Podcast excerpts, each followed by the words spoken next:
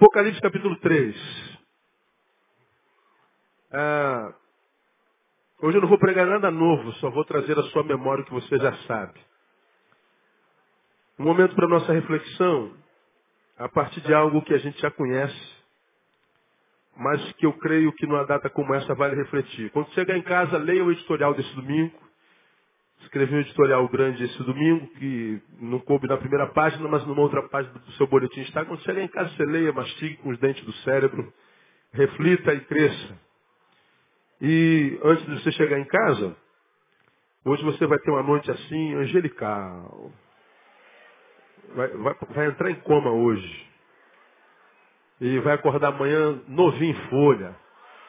E vai viver a melhor semana do ano, no nome de Jesus. No nome de Jesus. Toma posse essa palavra aí. E, mas tem que ler o editorial. O segredo está nele lá. Né? Apocalipse capítulo 3 é um texto que você conhece, já ministrei sobre ele mais de uma vez. Que fala sobre uma das igrejas para as quais o Senhor mandou uma carta específica, foram sete. Para esta igreja, Jesus mandou uma carta que para mim é uma das mais graves, que não seria tão grave se não fosse para uma igreja. Se essa carta fosse para mim, um indivíduo, uma pessoa, para você, problema nenhum. Mas porque ela é para uma igreja, ela deveria nos fazer pensar. E entre tudo que se diz para essa igreja, está escrito lá no versículo 1, ao anjo da igreja em Sardes escreve, isto diz aquele que tem os sete Espíritos de Deus e as sete estrelas. E o que, que ele diz? Leia comigo. Conheço as tuas obras. Tens nome de que vives e estás morto. Em outras versões, tens fama de que vives e estás morto. Você se lembra desse texto? Não se fosse Deus falando para o Neil, você tem fama, cara, de que está vivo, mas eu sei que você está morto. Um indivíduo. Tua família tem fama que está vivo, mas está morto. Agora uma igreja a partir, a partir de que pressuposto? Mateus capítulo 16. Sobre esta pedra edificarei a minha igreja. E as portas do inferno o quê? Não prevalecerão. O inferno não pode matar a igreja. Mas o texto está dizendo que a igreja de Sardes estava morta. Ora, o inferno não pode matar. E como é que a igreja morreu? Nenhuma das sete igrejas existem hoje nessa região. Então precisamos repensar o que a Bíblia queria dizer quando disse as portas do inferno não prevalecerão contra a igreja. Porque esse texto está dizendo que a igreja existe, mas é famosa, tem fama de vida, mas está morta. E quem diz é aquele que diz assim, eu conheço as tuas obras. E esse que disse eu conheço as tuas obras, conhece as obras que a gente faz do lado de fora e as obras que a gente faz do lado de dentro. As obras objetivas e as subjetivas. As obras reveladas e as obras ocultas. Quem disse isso a respeito da igreja não foi o pastor da igreja, foi o Senhor dela. Aquele que sabe o que, eu penso, o que, que você pensa. Aquele sabe que vai dentro de mim e que sabe o que eu quero dizer antes que eu pronuncie palavra. É ele quem está dizendo isso.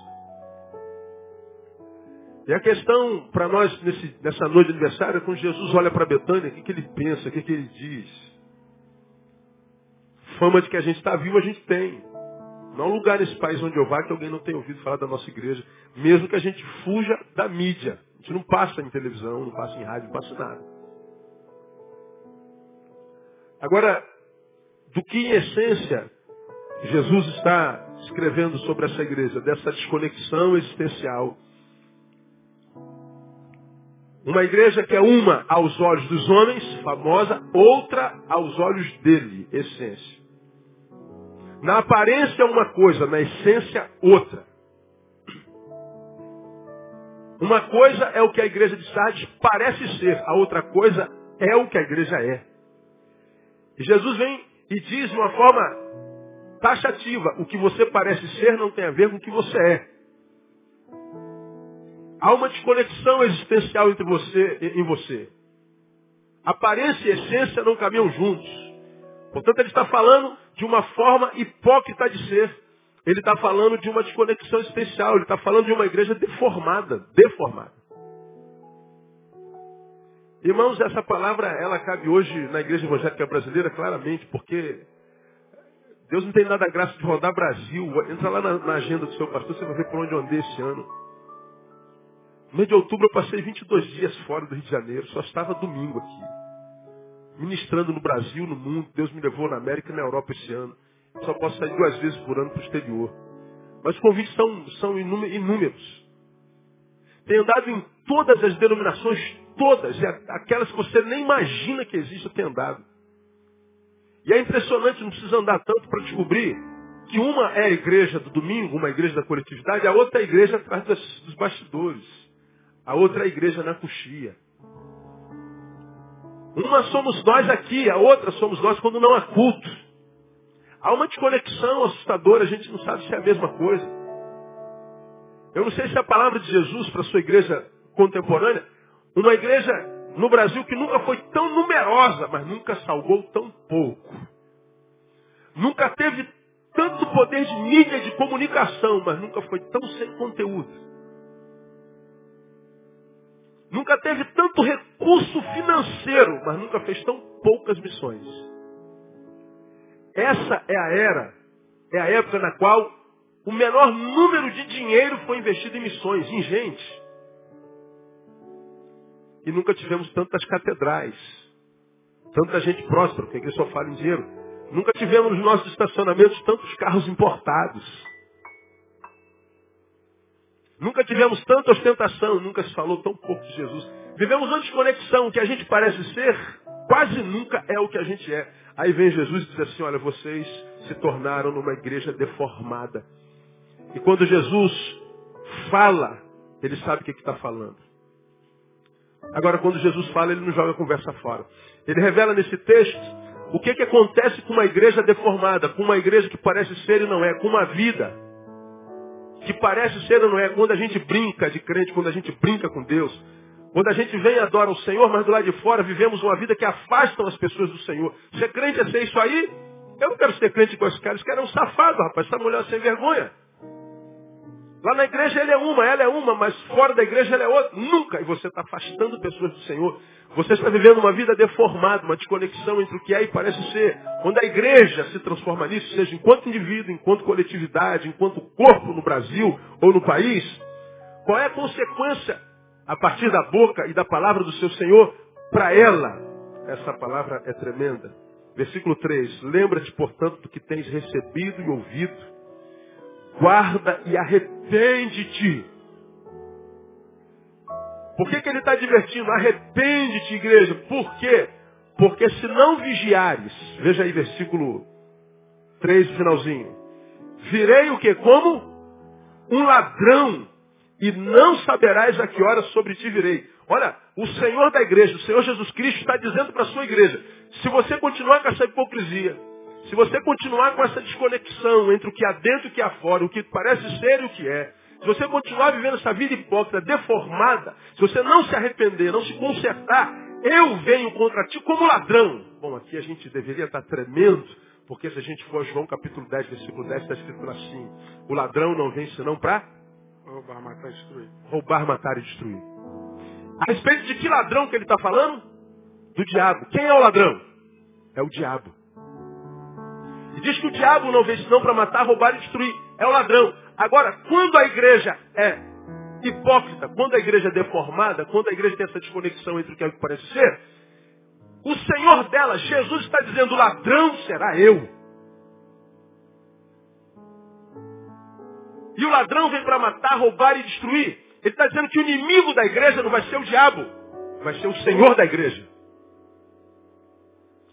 Ele será o ladrão no método, vindo quando a gente menos estiver preparado, e na forma, matar, roubar e destruir. Agora, como você já ouviu falar desse púlpito aqui, quando eu, enquanto indivíduo, quando nós, enquanto igrejas, caímos na mão do diabo, há esperança. Porque quando nós estamos na mão do diabo, do ladrão, há uma esperança porque mais poderoso que o diabo é o nosso Deus. Posso ouvir um glória ou não? Da mão do diabo, Deus pode me livrar, me livrar. Agora, quem pode nos livrar se a gente cair na mão de um Deus irado? Qual ladrão seria pior? Quantas vezes nós, enquanto indivíduo, enquanto ministério, não temos a sensação, por causa dos frutos que estamos dando, de que Jesus está jogando contra a gente? Como preguei aqui há bem pouco tempo atrás, a gente está no jogo da vida, mas parece que Jesus está com a camisa da Argentina. Está jogando contra. Quantas vezes nossa vida não flui, não rola, não, não vai, não acontece. Na igreja, na comunhão, nós temos que vender imagens de que está tudo bem, de que está tudo em ordem, que a família é santa, que eu estou endinheirado, que eu estou andando em vitória. Mas nós sabemos individualmente que nós não somos nada daquilo que somos da coletividade. O que pensam de nós não tem nada a ver com o que de fato nós sejamos. Vivemos uma desconexão. E porque muitas vezes parece que, que, que a vida está jogando contra a gente, que o próprio Deus está jogando contra a gente, que o próprio Jesus ignora a gente, pelo contrário, ele nos mira, mas nos, nos, nos acerta com a sua contrariedade, não com a sua bênção.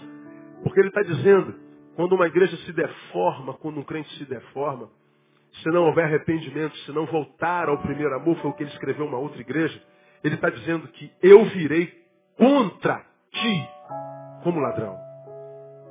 O castigo de uma igreja que parece ser não sendo é ter o Senhor dela como inimigo. O castigo de uma igreja que parece ser não sendo é viver no máximo religião, mas nunca vida abundante. Viver de aparência, de glória humana, de tapinhas nas costas. Mas nunca aquela alegria que excede todo entendimento, daquela paz que excede todo entendimento.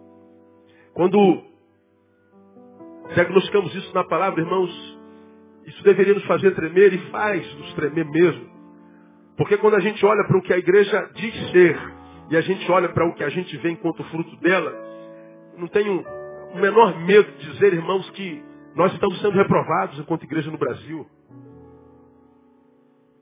Nossos fins mudaram, onde nós queremos chegar mudou. Nossos métodos mudaram. Nós vemos coisas que não têm absolutamente nada a ver com o Evangelho, nada, nada a ver com a Bíblia, mas nada a ver, não tem nada, não é pouca coisa a ver, não é nada a ver. Algumas marcas dessa igreja são óbvias, já falei sobre elas aqui, vou citar algumas para vocês bem rapidinho, nós terminamos o culto às oito e meia no horário normal, não vamos passar do nosso horário hoje. Algumas marcas, se essa marca eu posso tirar da, da reportagem que saiu na Isto É há um mês atrás, fazendo alusão ao censo do IBGE, publicado na sua página de 2010 do âmbito religião. Olha que coisa interessante, minha igreja. No âmbito religião, o IBGE publicou uma coisa que aparece no censo brasileiro pela primeira vez na história do Brasil.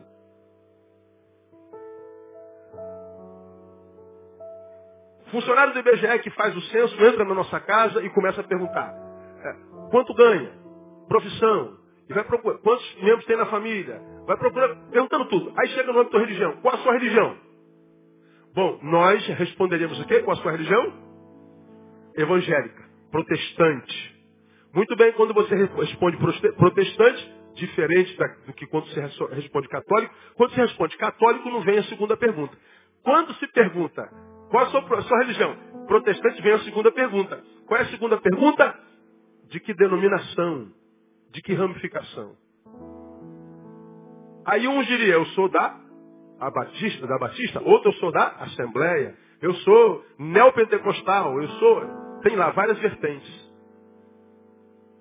Pois bem, e é a mesma coisa desde 1984, quando o censo é feito.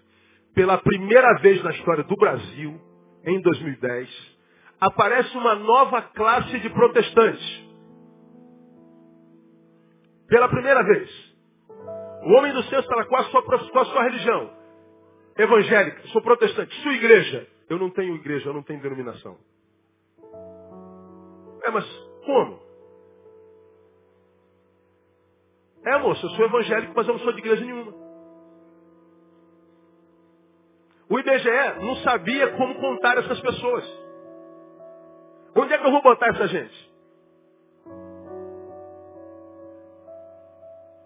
Pois bem, como o número foi mensurado, chegou perto dos 6 milhões de brasileiros,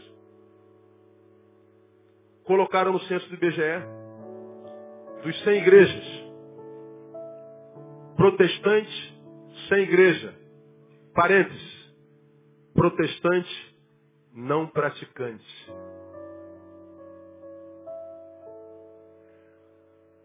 Vamos lá, a gente bota uma, uma religião na frente. Qual é a tua religião? Pimba. Praticante ou não praticante? De que religião nós estamos falando? Catolicismo. Ah, eu sou católico. Não praticante. Eu sou católico. Praticante. O que é um católico praticante? É aquele camarada que vai para a missa, que comunga, que participa da Eucaristia, que casa lá, é aquele camarada que vai para a missa todo domingo. Ele está ele tá vivendo a religião dele. E o católico não praticante? É aquele que não vai à missa, que não comunga, que não participa da Eucaristia, ele não quer porcaria nenhuma, ele não é nada. Mas ele diz assim, eu sou católico não praticante, eu não faço nada, não faço nada, não creio em nada, mas eu sou católico. Pois bem, esse é um fenômeno católico desde que o catolicismo existe, nós respeitamos. Mas esse fenômeno nunca foi um fenômeno evangélico. Pois bem, pela primeira vez na história da nação, o número é tão grande que já chegamos à classe de protestantes não praticantes. Sem igreja. Não vou à igreja. Não tenho prática religiosa. Mas eu sou evangélico. Ora, o que é um evangélico à luz do evangelho? É aquele que se encontrou com Cristo e que por causa disso, no interior foi formado um novo homem. Bom, pelo que se alguém está em Cristo, nova criatura é. As coisas velhas já passaram, eis que tudo se fez novo. Antes vivia para si, agora vivo para Deus, agora vivo não mais eu, mas Cristo vive em mim. E aquele que vive de fato em Cristo e Cristo vive nele, nunca vive para si, vive para o outro. Porque é na comunhão, é nos uns aos outros que o Evangelho se manifesta. Mas essa nova classe, pela primeira vez mensurada na nação, aparece por causa do número grande evangélico não protestante, ou seja, eu não comungo, eu não dizimo, eu não adoro, eu não sirvo, eu não faço nada, mas eu sou evangélico. Será evangélico mesmo? Sim, na perspectiva dele é. E quem é essa gente? Quem são essas pessoas? São pessoas que passaram pela igreja, decepcionaram-se com ela e não querem jamais saber dela de novo fazem parte daquela multidão que nas nossas igrejas entram por aquela porta larga, como uma manada de gente, atrás das promessas que vê na televisão. Deus tem uma bênção para você, Deus tem um carro novo para você, Deus vai curar a tua enfermidade, Deus será o teu esparro, vai fazer o que você quiser, tudo que você sonhar Ele faz. Então venha para a igreja, isso não é evangelho. E aí a multidão vem atrás do que Deus faz, atrás do que Deus dá. Quando não acontece, essa mesma multidão que entrou pela porta da frente como uma manada, como uma manada sai pelas portas de trás.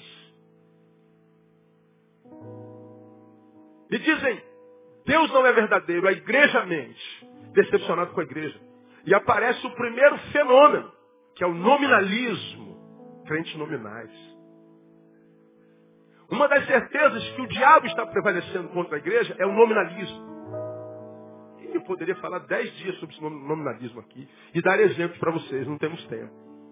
Mas eu mostro uma outra marca para você da deformação da igreja no Brasil. Sincretismo. Sumcretso. Junção. O sincretismo é a junção de, de, de elementos de várias religiões. Hoje nós vemos nas nossas igrejas as rosas ungidas, os sabonetes com os elementos da Santíssima Trindade. Nós vemos a meia da vitória.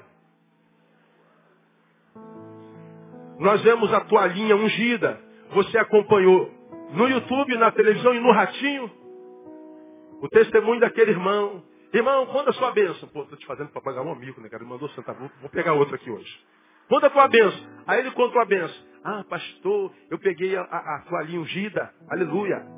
E eu estava, irmão, com uma dívida de 18 mil no banco. E o Espírito Santo falou assim para mim, pastor, vai lá no banco e passa essa, essa toalhinha do ministério do apóstolo tal na porta, na fechadura do banco. E eu fui três horas da manhã, apóstolo. Passei a, a, a, a toalhinha no, na, na, na fechadura do banco. Aí, apóstolo, no dia seguinte, eu fui lá no banco e perguntei ao gerente, gerente, vê minha dívida aí. Sabe o que, que o gerente disse, irmão? Eu que tinha uma dívida de 18 mil reais, não tinha mais dívida nenhuma estava paga.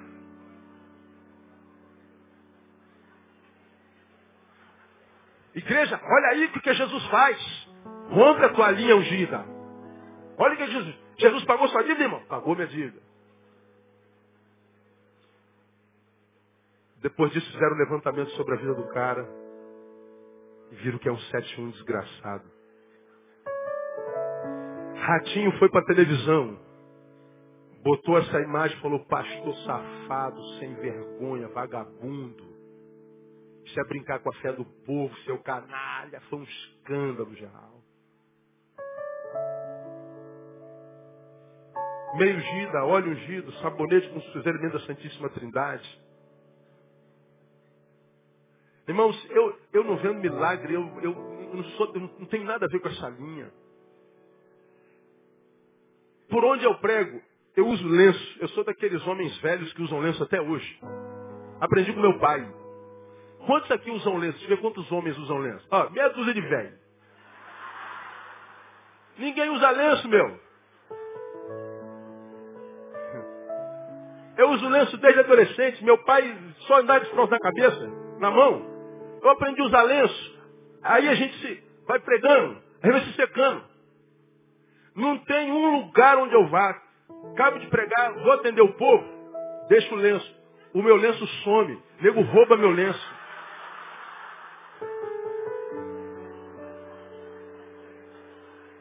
Eu compro caixa de lenço toda semana. As pessoas roubam o esboço do meu sermão. Roubam de dentro da minha Bíblia.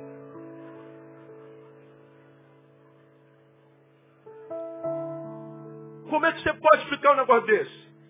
Eu estava no interior de Goiás, a menina arrancou o botão da minha camisa.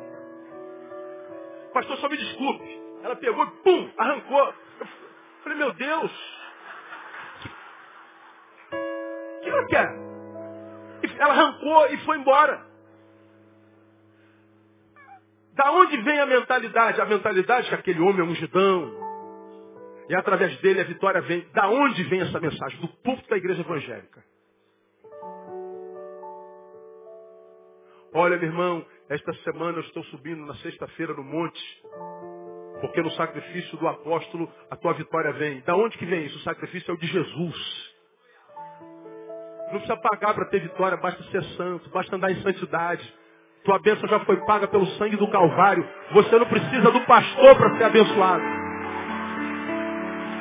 Você não precisa de um novo intercessor. O véu foi rasgado. Você tem direto acesso a Deus. Não precisa roubar o lenço do pastor Neil. O pastor Neil não é mais santo que você. Agora isso é sincretismo. É a junção de, de, de, de religiões. É na outra religião, ou nas outras religiões, que a gente tem que botar uma vela, que a gente tem que matar um sangue, que a gente tem que botar uma garrafa de cachaça, que a gente tem que botar cinco, que a gente tem que botar coisas. Não, no cristianismo não. No cristianismo é fé, irmão. Fé.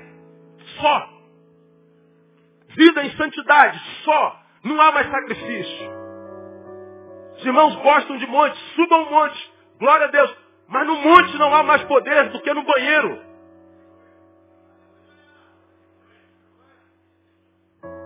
Sincretismo. Ah, como eu poderia falar mais sobre isso aqui. Marca de uma igreja deformada. Quer outra marca? Pandemonismo. Pan, tudo. Tudo é o demônio.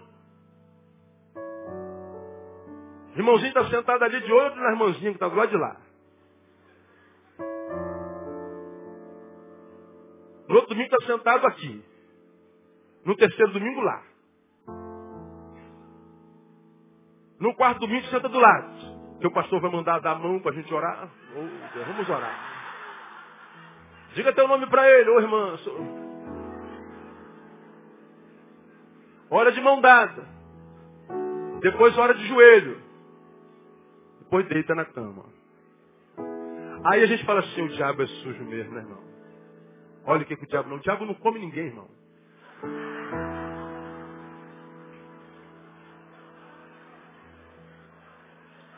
Não é o diabo. O papel do diabo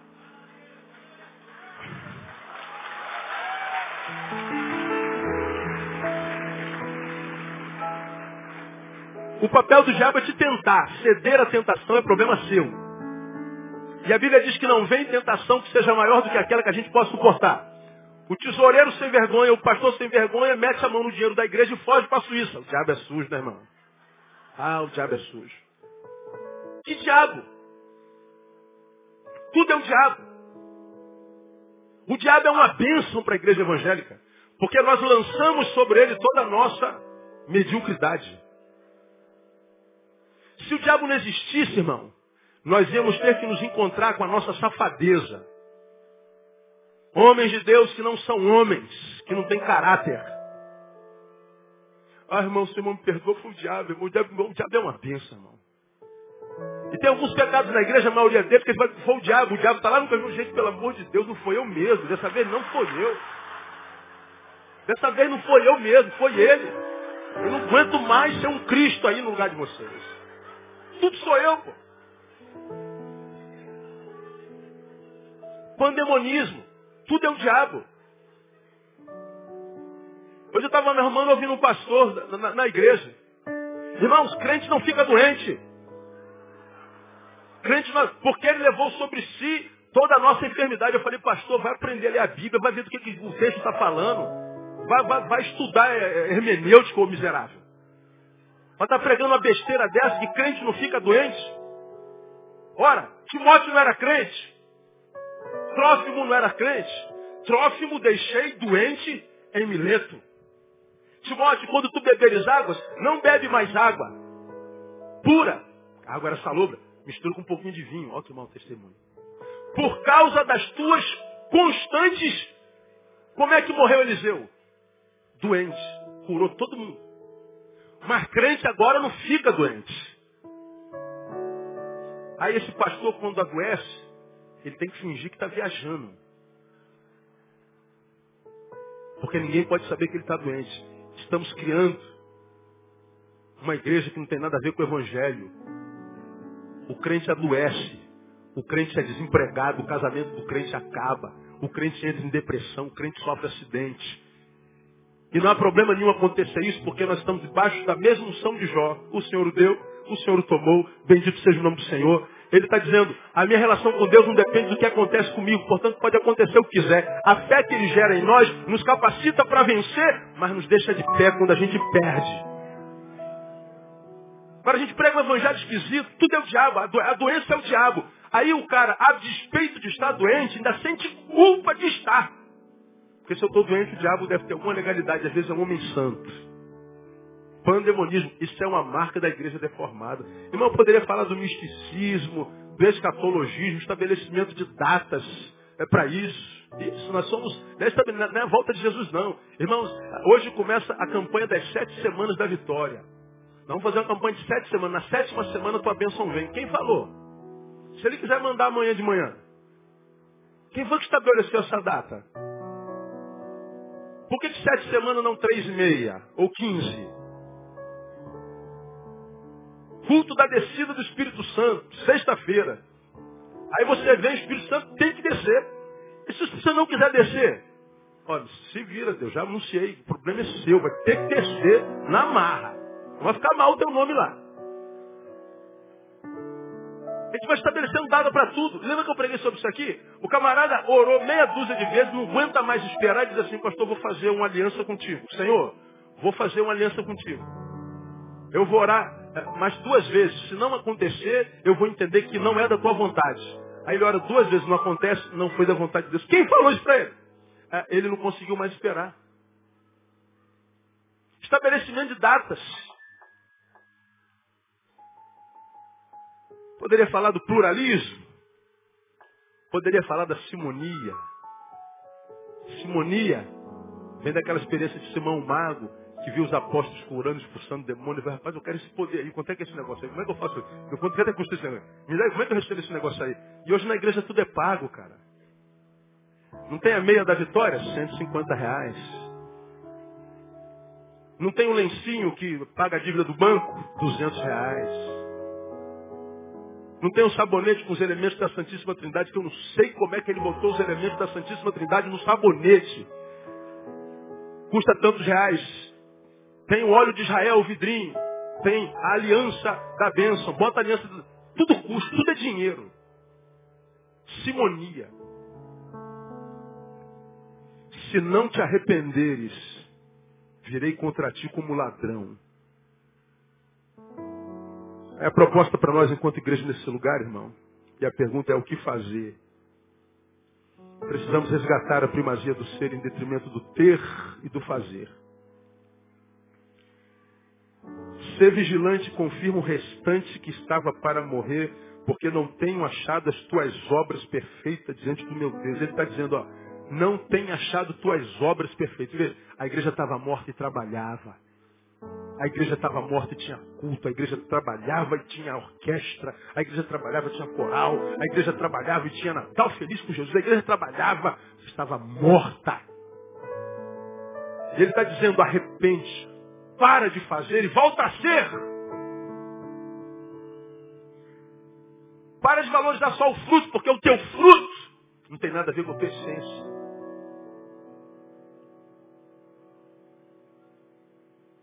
volta a entender que o que eu quero contigo não é algo que você faça comigo, porque nada que você possa fazer para Deus é carência em Deus. Não há nada que você possa dar a Deus que não tenha sido Ele que nos deu. Então o que Deus quer com a gente não é relação de, de, de, de subserviência. O que Deus quer com a gente é uma relação, é, é, é, um, é um encontro de relacionamento. Mais importante do que fazer para Deus é ser para Deus. Repita comigo, mais importante do que fazer para Deus é ser para Deus. É estar com Deus. Nós temos muitas vezes na nossa igreja culto de segunda a segunda. Estamos na igreja, mas nem sempre na igreja a gente se encontra com Deus. O que Deus quer com a gente é relacionamento, porque o que eu faço de nada vale a Deus se eu não sou para Deus. E eu acho que nunca em tempo algum a igreja fez tanto, mas nunca foi tão oca, tão insossa tão pouco abençoadora. A igreja mais tira do que dá. A crise da instituição é manifestada no indivíduo. O indivíduo em crise adoece a instituição. Deus está falando assim, olha, volta ao primeiro amor. Arrepende. Lembra de onde você caiu. Veja o que, que aconteceu contigo, aonde é que aconteceu. Porque hoje você faz muito mais, mas você está muito menos tempo comigo. Hoje você produz muito mais, mas eu ouço muito menos a tua voz. Te vejo muito menos no quarto.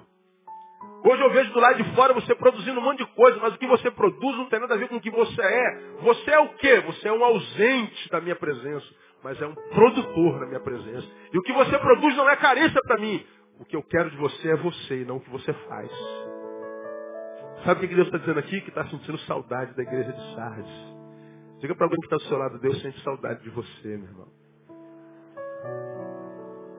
Posso ouvir um glória a Deus aí, irmão? Saber que Deus sente saudade de mim. Irmão, Deus tem mais o que fazer, não tem? Tem muita coisa para fazer. Aí ele fala assim, estou com saudade de você, rapaz. Quem é você, cara? Que porcaria de gente é a gente. E ainda assim Deus sente saudade da gente. Primazia do ser em detrimento do fazer. Que eu tenho visto no Brasil é o pessoal que é, que é, que é produtivo, laboral, faz, faz, faz, faz. Ah, pastor, não sei ficar parado, eu tenho que fazer alguma coisa. Pastor, eu tenho que estão ficando tudo pelo caminho. Porque não tem tempo para Deus. Intimidade só é desenvolvido na presença. Eu posso fazer por aquela mulher tudo. Amor, eu vou trabalhar de 8 às 8. Depois das 8 eu vou para outro emprego. Porque eu quero te dar uma casa melhor, um carro melhor. Eu quero te dar tudo. Então, é, vou estar ausente um pouquinho. Pois bem, eu vou enriquecendo aquela mulher, mas ausente dela. E a riqueza não me substitui. A igreja empresta um sentimento humano às coisas. A gente só fala de prosperidade, de ter. Bênção hoje é ter, não é ser. No Evangelho, bênção é ser e não ter. A gente ama tantas coisas, pois é, e atrás dessas coisas que a gente ama, a gente empresta um sentimento que as coisas não podem nos devolver. Você pode amar teu dinheiro, mas teu dinheiro não pode devolver amor. Você pode amar o teu trabalho, o teu trabalho não te pode devolver amor. Você pode amar o teu ministério, o teu ministério não pode devolver amor. Pois é, quanto mais você ama, mais vazio você fica. Chega uma hora que nem amar você consegue. Vai ser um morto rico. Um rico morto. Porque está emprestando amor A quem não pode devolver amor? A gente tem que amar a Deus. Amar o que Deus ama, amar gente. Isso é relacionamento. Faça uma análise sua, irmão, individualmente. Quem sabe você é daquele grupo grande no Brasil e na igreja, que há um ano atrás era muito mais pobre, há dois anos mais pobre ainda. Há três anos estava matando cachorro a grito, vendendo almoço para poder jantar. Como diria o pastor Flávio lá, ele latia no quintal para economizar cachorro. Falava, vamos falar isso. Você estava lá ferrado, duro, não tinha um dinheiro para comer uma pizza. Mas a tua necessidade te jogava no quarto, na presença de Deus. E com a tua pobreza, Deus te sustentava e você era feliz. Hoje, você pode comer quantas pizzas quiser. Tem 15 cachorros em casa. Você já visitou Nova York, agora tua conta está rechonchuda. Agora olha para a tua vida e vê se você está mais próximo ou mais longe de Deus. Veja se você não é um rico mendigo espiritual. Portanto, você está enriquecendo na matéria, empobrecendo no espírito. E se continuar sem fazer nada, daqui mais uns anos você não tem força nem para falar com Deus, se é que tem. E com a casa dos teus sonhos, mas nem um lar para botar dentro tem mais. Eu vejo todo dia, toda hora. Eu daqui podia contar uns 15 de vocês que estão ricos, enriqueceram esse ano mas estão vivendo um casamento desgraçado. Estão longe de Deus. E o brilho da glória saiu até do rosto. Você sabe quando está longe de Deus, o brilho da glória sai. A gente sabe que está longe pela face, pelo brilho da pele, os olhos param de brilhar. Poderia estar uns 15 daqui, 20. Mas o dízimo está lá. Aí, como o pastor diz, o senhor está dando dízimo, está bom. É como se Deus precisasse do seu dinheiro. Resgatar a primazia do ser detrimento do texto. Segundo, resgatar a capacidade de ouvir verdades. Principalmente quando elas estiverem contra nós. Quando nós estamos em processo de deformação especial, toda vez que a gente ouve uma palavra, e essa palavra incomoda a gente, a gente foge dela. Essa palavra tocou em mim, me fez mal. Essa palavra está engolindo meu estômago. Essa palavra, estou gostando dessa palavra. Tu levanta, vai para o banheiro. O banheiro é o lugar mais bonito da nossa igreja. A palavra está te incomodando, você vai tomar uma água, a palavra está te incomodando. Aí você fica com raiva de quem está pregando, em vez de permitir, como eu digo aqui, da palavra te julgar, você julga o pregador. Em vez de permitir essa palavra te esmagar, fazer de você um vaso quebrado, porque Deus só pode fazer um vaso novo depois que o vaso quebra. Mas não, a gente vai fugindo da palavra, a gente não gosta de ouvir verdade, a gente fica com raiva, a gente se afasta de amigo que diz assim, eu amo você, mas eu sou contra a sua postura. Eu amo você, mas você está fazendo errado. Ah, você também é outro falso, então não quero mais saber de você. E você vai se afastando de gente que tem coragem de dizer a verdade. Teu fim é solidão. Precisamos voltar a ouvir verdade. Jesus vem e não passa a mão na cabeça da igreja. Você é uma falsária, você é uma farsante, é uma hipócrita, tem fama de estar viva, mas está morta. E vou te dizer, mas você não se arrependeu, vem como ladrão, eu esmago você. Arrepende-te. Parece que a igreja não ouviu. Ela não existe mais. Por último, precisamos resgatar o conceito bíblico de santidade voltar a viver uma santidade que seja diferente da santidade da igreja evangélica. A igreja evangélica, ela quer, como você já me ouviu pregar aqui, uma santidade abstêmica, sensitiva. A gente só acredita que o Espírito Santo está agindo na igreja se tiver arrepiado.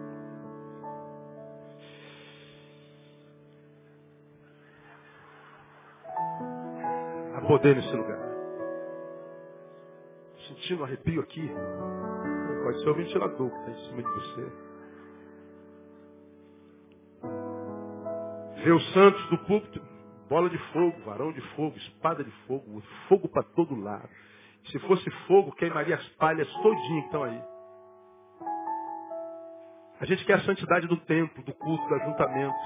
A gente acha que santidade é falar língua estranha. A gente fala a língua dos anjos, dos serafins, dos querubins. Mas nós pais não estamos sabendo mais falar a língua dos nossos filhos adolescentes. Você fala a língua de Gabriel, mas não fala a filha do, não fala a língua do Joel, teu filho. Né? Você e teu filho não conseguem mais se comunicar. Você e tua esposa não falam mais a mesma língua, não é verdade? Você e teu pastor não falam mais a mesma língua, mas na igreja você fala a língua dos anjos. Você acha que santidade é isso? Ah, eu sou batizado do Espírito Santo, porque fala em língua. De quem mais você fala língua? O português, pelo menos, aprendeu? Não, português é outra história. A letra mata. É santidade só daqui, só da reunião. Mas amanhã pega o ônibus salta por trás, da calote. Vagabundo, ladrão. É a santidade só epidérmica sensitiva. Uma santidade repelente. Atrai as pessoas não. Repele as pessoas. Uma santidade que te faz feia, antipática, antissocial. Que não tem nada a ver com Jesus. Jesus, por onde passava, atraía as pessoas. Jesus era sangue bom.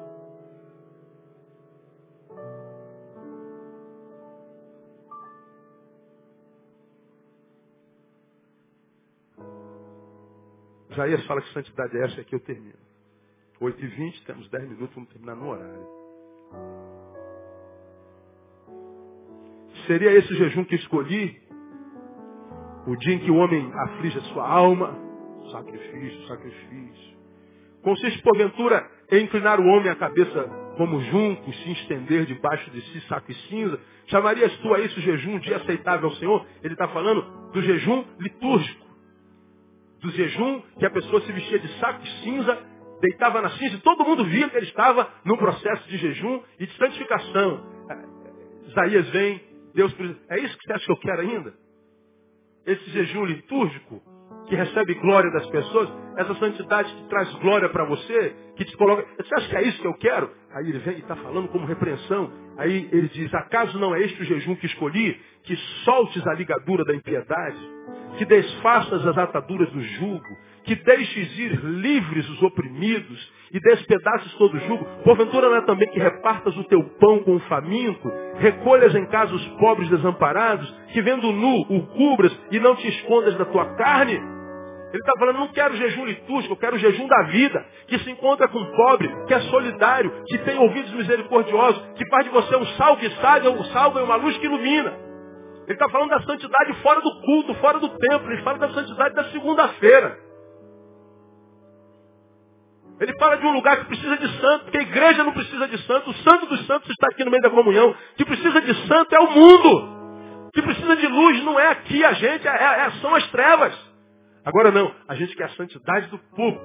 Aí a gente roda Brasil, vê os caras que pegam o microfone, os caras são tão santos que eu sento aí que eu me sinto mais carnal do mundo. Os caras tão santos, como eu digo, até Jesus, dele é carnal. Umas transformações fenomenológicas, o cara sai dali, preguei sobre isso domingo passado. Ele conversa normalmente, quando chega aqui, ele imposta a voz. Aleluia! Louvado seja o nome do Senhor. Oh Deus! Falei, meu Deus, dali para cá a voz muda, não sei o que, que acontece. O cara conversa contigo, aí, bro, pastor Neil, beleza, beleza, aí vai, vamos orar com o irmão fulano. Augusto Deus Jeová, genuflexo, na sua imarcessível.